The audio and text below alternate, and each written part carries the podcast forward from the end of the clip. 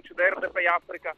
Uh, respondemos, de fato, hoje fora da redação, não como habitual, porque uh, decidimos fazer um trabalho de campo. Uh, e antes de entrar mesmo nas manchetes do Diário da Zambésia, deixa-me dizer que a cidade de Climane registra desde, desde ontem à noite uma situação que já estava prevista no âmbito do, da tempestade um, da Chiseco, penso que é, é assim, um, e, e, e, a cidade registra imensas chuvas e, e algumas ruas e avenidas uh, estão intransitáveis e, também a navegação marítima uh, em vários pontos, uh, com destaque para Quilimane e Inhaçu está interdita.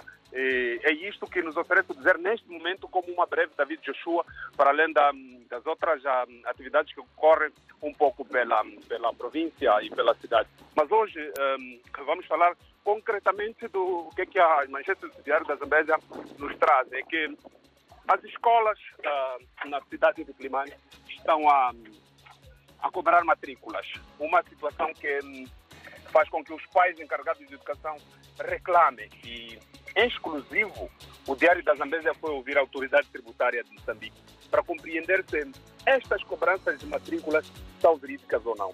Mas, entretanto, a autoridade tributária na Zambésia diz que não pode legalizar, ou seja, não pode declarar esta receita porque também a cobrança é ilegal e não consta da lei. Esta é a manchete principal que abre o Diário da Zambésia hoje, que as escolas legalizam roubalheira.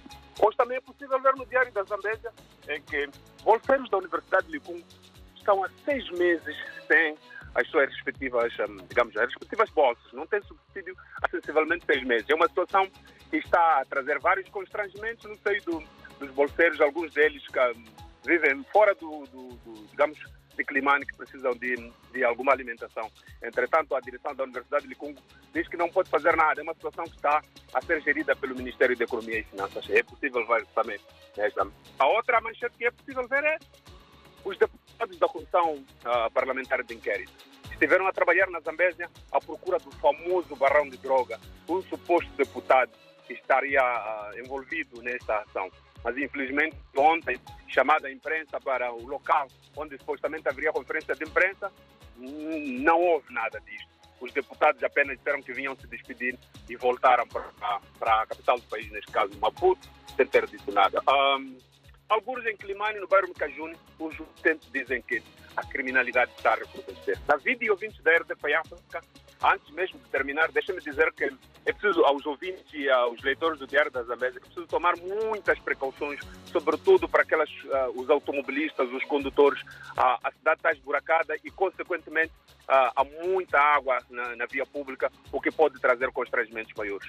ao longo do dia vamos atualizando no nosso www.diariodazambesa.co.mz e também nas nossas plataformas sociais o que é que se passa quanto às chuvas ao nível da cidade de Climane e um pouco pela Zambesa. David e ouvintes da África, até a próxima quinta-feira, se Deus quiser.